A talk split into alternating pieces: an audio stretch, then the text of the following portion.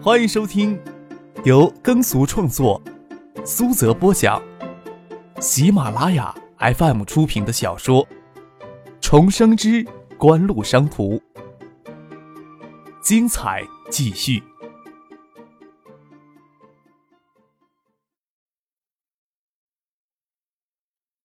第七百八十一集。见陈勇眼睛还盯在手机上，将手机递过去给他看。听张克这么说，陈勇情不自禁的伸出些自卑来，小心翼翼的接过张克的手机，生怕一不小心落到地上给砸了。将手机接过来，才越发感觉到这只手机的金贵之处。两个女孩子也好奇的睁大眼睛，头凑了过来欣赏手机。你也是学院队的？张克问道。嗯？那个女孩子疑惑的抬起头看着张克。你问我呀？是啊，你叫什么名字呀？张可问道。胡维佳，我们都是军区歌舞团的学员。胡维佳小心翼翼的说道。他早就注意到一个闲人坐在那里看书看夕阳的张克了。张克身上所透露出来的闲淡气质，跟夕阳下的燕归湖水一样，绝不是陈勇这种刻意粗鲁与娇柔做作的二世祖能比拟的。就像怀春的少男看着嫌弃而坐的漂亮少女会心生情愫一样，怀春的少女对英俊气质超群的男孩子也会生出莫名的好感。我叫张克，一回生二回熟。我记得我以前在哪里见过你，这次咱们要算朋友了吧？张克说道。你说见过就见过呀，我怎么不记得见过你呀？所以咱们还只能算作一回生呢。女孩子俏皮的笑了起来，神情羞涩又略带兴奋的跟张克说话。我有事要先走了。张克站起来要下楼去，陈勇都莫名其妙举着手机要还他。哎，你的手机！张克转身又上了楼，看着胡维佳，故作诧异的说道：“啊，你要跟朋友在这里喝咖啡啊？”陈清闲适的坐回原处，一副刚上楼来与老朋友邂逅的模样，跟胡维佳说道：“我记得我以前在这里见过你吧？这次咱们要算朋友了吧？”女孩子抿嘴而笑，神情娇柔而诱人，娇嗔道：“没见过你这么无赖的，好吧，这下子算是朋友了。”张可招手让侍应生拿酒水单过来，与侍应生交代了几句，让他离开，跟回家说道：“你穿着浅咖啡色的绒线衣，看上去柔和细腻，与香醇可口的蓝山咖啡风格相近。你的长发呀，在夕阳光辉下，有着曼特宁咖啡豆的有的深色色泽。”我让服务生往蓝山咖啡里调入了曼特宁咖啡，不介意我请你喝一杯蓝曼咖啡吧？蓝曼，蓝山加曼特宁，这名字似会格外的适合你啊！陈勇眼睛都直了，看着胡维佳，神情扭裂的又略带兴奋的点起头，坐到张克的身边来，心里除了泛起的苦涩、酸楚与自卑之外，连记恨的心都没有生出来。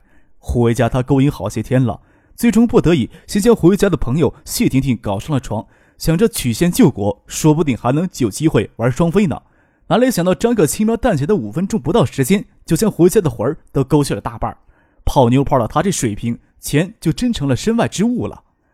张克笑着请胡维佳坐了下来，正要跟他说笑，背后给李星宇拿东西捅了捅。张克回头看去，李星宇还没回过头来，背对着这边，举过头顶的雪嫩小手里夹着一张纸条。张克接了过去，就见李星宇纸条上用韩文写着。你真是个无赖！人家没有读过那本小说。胡维佳这才注意到李星宇的存在，只是李星宇侧对着窗外，不转过身来，加上头发又散开来，将侧脸都遮住，从深红色的罩外也看不出他性感迷人的身材，只是疑惑地看着张克。张克拿着一支铅笔，将纸条摊在桌上给胡维佳看，又抽出一张铅笔来，装模作样的翻译，边说边写道：“他说呀，我昨天在这里见过你。”你看的那本书呀，我也好喜欢，能不能借给我看？又耸了耸肩，摊手道：“韩文呀，就是言简意赅，几个字符也就能表达很多的意思，跟文言文一样，翻译起来啊还真吃力。大概的意思啊，跟我刚才跟你说的差不多，也就是所谓的一回生二回熟。”胡维嘉将信将疑的又侧过头来看李星宇，此时的李星宇连却双手抱着头趴在书堆里，陈勇心情沮丧。对张克竟然生不起记恨的心，将手机还给张克，跟侍应生说他们点的饮料不要了，就下楼去了。挽着陈勇胳膊的女孩子下楼之前还喊了胡维佳一起走。胡维佳有些迟疑，按理说是要跟朋友一起离开了，心里却有些不舍。张克说道：“是要去创业网吧吗？喝过了咖啡，我也要去的。”胡维佳这才跟同学说道：“他过会儿过去找他们。”陈勇他们下了楼，李新宇才转过身来，再不转身就要笑抽掉了。乍看到李新宇清纯娇媚、绝美无双的脸蛋儿，胡维佳微微一愣。漂亮的女孩子要是很以自己容貌而得意，当他看到比她更加漂亮的女孩子，多半也会生出自卑之心的。关键还是李星宇娇柔神态之间透出的清纯与娇媚，气质毫不做作。胡维佳顿时就自惭形秽起来，看他嗔问张克的眼神，早已明白他与张克是极熟络的，或许是对恋人也说不定，有种给戏弄的羞怒，站起来就要走。我呀，只是想请你喝杯咖啡。张克看着胡维佳，要是我刚才的言语给你一些美好的错觉，真的很抱歉。如果你想知道陈勇这些人的秉性，我不介意多请你喝一杯咖啡。或许你心里已经很清楚，或许你也觉得这些无所谓，但是别介意我请你喝一杯咖啡。蓝莓咖啡，蓝山加曼特宁。或许啊，以后会有一个男孩子会专门的只请你喝蓝莓咖啡。侍应生将咖啡端上来，胡维佳坐了下来。静静将蓝莓咖啡喝完才离开。李星宇脸贴着玻璃窗，看着那个女孩子从窗下的梧桐树下走过时，还在抬手抹眼泪，才回过头来睁眼瞪着张克：“你真是残酷呀！这么无赖的勾引女孩子，又这么残酷的打击她。”张克努努嘴，将李星宇桌上的咖啡端过来递给他，让他陪自己一起喝咖啡，也不说什么。李星宇凝眸望着远处楼际的夕阳，又说道。即使是有些美好的错觉，总比没有强吧？你觉得呢？我呀，可是单纯的相信这不只是错觉呀。张克笑着说道：“有些美好的东西，若只是错觉，这世界呀，也够让人沮丧的了。你觉得呢？”李星宇俏皮的笑了笑，说道：“你是个无赖，这确凿无疑不是什么错觉。”见张克还要跟他说话，连忙求饶。我不能再跟你说话了，我还有事业书要看呢。等我看完这些东西，你再跟我说话。我自制力是很差的。张克笑了笑，继续百无聊赖的翻书看。等李星宇将他的功课完成，夕阳都落下地平线了。张克与李星宇抱着书找地方一起吃饭。经过外街时，还遇到陈勇他们，没有看到胡维佳的身影。陈勇还惦记着张克那款手机，问他要怎么才能定制。张可胡说八道的告诉他，找意大利的设计师与手机公司，一部独一无二的奢华定制手机需要六七万美金。陈勇若有所思的，也没有问胡维佳怎么没有跟张可在一起，就走开了。张可与李星宇从创友吧前走过，看着已经不属于创意的网吧，看着里面人头攒动，还是一样的座无虚席。海苏科技接手创意网吧之后，就拼命的扩容，除了将创意网吧对面的风云网吧收购过来之外，还将风云网吧两侧数千平方米的办公用楼给承租下来，准备进行大扩容。看规模，仅学府巷的直营网吧规模就可能超过四千台机子。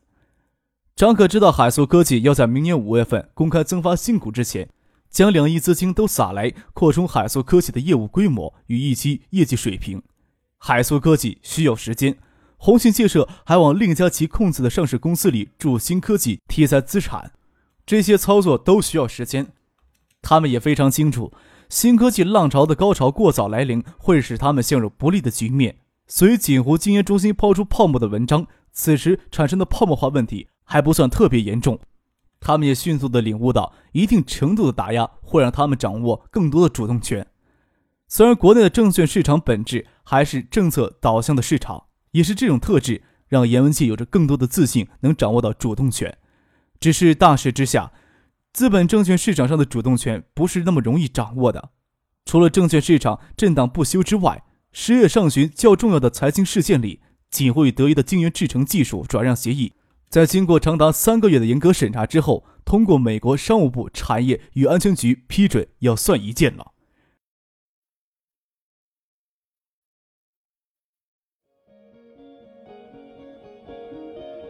您正在收听的是由喜马拉雅 FM 出品的《重生之官路商途》。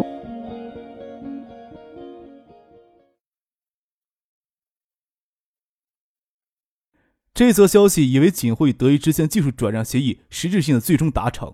日、韩、台湾的电子企业对此强烈关注，特别是晶圆制造商反应更是强烈。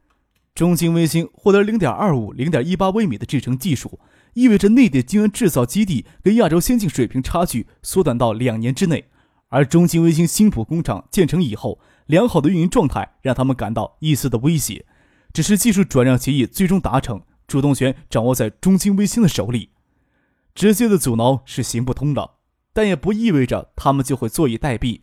台积电在锦湖与德仪达成技术转让之时，就宣布要重启零点一三微米级的新工厂建造工程。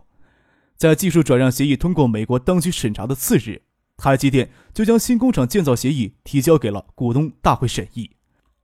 日本松下电子、韩国三星等都随着即将宣布要建零点一三微米的新工厂，以保持竞争优势。NEC 电子一年之前就已经投建零点一三微米级的十二寸的晶圆厂，这次又宣布将投资新增八条线，保持竞争优势是一方面。台积电、三星、NEC 以及松子，要是他们宣称的新建厂计划都落到了实处，亚洲的晶圆生产能力将扩充百分之五十。虽然不知道未来晶圆市场还要过多久才会走出萎靡不振的状态，但是大家一起爆产能，引起制造设备价格的大幅上扬。除了三星之外，台积电、NEC、松下都资金实力雄厚，背后又有三井财团支撑，就算为了保持竞争优势，多支付十亿、八亿美元，根本不会伤筋动骨。对于中晶微星来说呀，背后主要靠锦湖来支撑，就算以九七年设备价格来计算投资，建两座新厂就已经够吃力了，制造设备价格大幅上扬，压力就会倍增。台积电与三星都宣布上四条线。松下与 NEC 两家总共要上十六条线，在制造设备价格上挤兑锦湖的意图已经是昭然若揭了。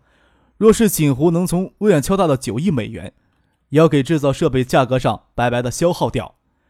除此之外，在三井物产的撮合下，NEC 电子可以向华夏 NEC 转让更高水平的晶圆制造技术。明眼人都知道，中兴微星与华夏 NEC 要同时建新厂，需要大量资金。中央不可能向中兴微星倾斜，毕竟中兴微星是纯粹的以私有资本为主的与外资合营的非国有企业。几乎是同一时间，李在洙代表三星宣布将与温州市政府、宏信三方合资，在温州建一座0.35微米的八英寸晶圆厂，为硝烟弥漫的战场又添了一堆狼烟。阻挠锦湖与微软合作的方案给否决掉之后，李在洙代表三星电子在宏信撮合下。与温州市政府进行紧急的会商，讨论三星电子合资在温州投建晶圆厂的计划。差不多半个多月的时间，就基本谈妥了三星晶圆厂的合资协议。匆忙赶在美国当局通过锦湖与德仪技术转让协会审查的次日，宣布了这个合作协议。相比较中兴微星与华夏 NEC 漫长的建厂筹备期，三星电子与温州市政府以及宏信投资关于三星建厂谈判速度真是够惊人的。温州观海大酒店三十六层的高级套房，李在洙站在落地玻璃窗前，看着视野远近的海水，以及近处忙碌的海港，以及整洁辽阔的临港工业区。在北京，在建业，在温州，李在洙都深刻地感受到脚下的这个国家，虽然还存在着这样那样的问题，却无法否认其正在迅速崛起的事实。身为韩国人，是要为韩国近三十年来的经济成就自豪。但是也要看到，当中国真正崛起之后，给中国、日本挤在东南亚一偶的韩国，地位就会显得相当的尴尬跟窘迫。从地缘政治上，韩国是没有成为大国的机会的。但是普通的韩国青年有着给三十年经济成就吹膨胀的自信心，是绝不肯承认这一点的。李在洙心情复杂的闭上眼睛，从他个人感情出发，他是绝不希望看到中国有崛起的一天。但是掩耳盗铃式的否认，对解决实际问题是没有任何帮助的。实际的情况，三星电子必须要正面看待来自于锦湖的竞争威胁。选择在这个时期与温州市政府、红信合资建晶圆厂，看上去有些仓促，也是经过深思熟虑的。李在洙知道叔叔夏天到中国来访问，对中国市场一直很关注，也应该有过更深入的了解和思考。无论是否决掉由三星电子直接出面破坏锦湖与微软合作的计划，还是决定到中国境内来建晶圆厂，决策的时间都很短，而且决绝，无疑是正确的。合资启动三星红星建设计划，一方面是可以配合三星挤兑中兴微星，使得中兴微星的新厂建设成本从设备采购、融资、政策支持、市场竞争多方面提高成本，最好能迫使中兴微星放弃建新厂的计划。即使中兴微星也硬着头皮建新厂，那就会挤占几乎投入其他产业领域的资源，这也是有利的。在另一方面，三星电子早就决定要将制造重心逐步向中国转移，降低制造成本。只不过晶圆厂制造属于电子产业的根基，要不要转移，何时转移？不要说三星内部有争议了，韩国民众与政府当局对此也是有争议的。眼下看来。要是继续纠缠于这些争议而没有实际的动作，会使三星在制造成本方面的劣势越来越明显。这才是三星决定在中国建晶圆厂的根本原因。金南勇敲门进来，见李在洙站在窗前看海，走过来跟他说道：“金书记与韩市长就要到酒店来了，咱们是不是去迎接一下呀？”金韩，李在洙淡淡一笑，开玩笑的说道。听上去倒是像咱们韩国人呢。金南勇也笑了笑，心想：中国的内部恶性竞争起来，还真是让人叹为观止。之所以在温州决定建厂，而不是将厂址选在建业，是因为温州市政府与宏信建设承诺由信通银行、温州市商业银行等金融机构为建厂所需的巨额资金提供全部的低息贷款，而且温州市政府将全部承担配套工程的建设重任。三星电子。除了提供技术与工程管理技术人员之外，几乎不用为此承担任何的风险。实际上，所谓的“三星红星计划”，实际上只是将三星电子在韩国水源市的一家0.35微米八英寸晶圆厂整体搬迁到温州来，设备价格也按照新设备实价来计算。韩国水源工厂设备清空之中，就可以给0.13微米的四条线腾出地方来。金南勇实在也想象不出有什么理由拒绝跟温州合作。也难怪李在洙开玩笑说，温州市的市委书记金立平、市长韩启庚像韩国人。叶文静还要多久才能过来呀？李在洙将沙发上的西服拿起来穿上，准备与金南勇下去迎接一下温州的主人。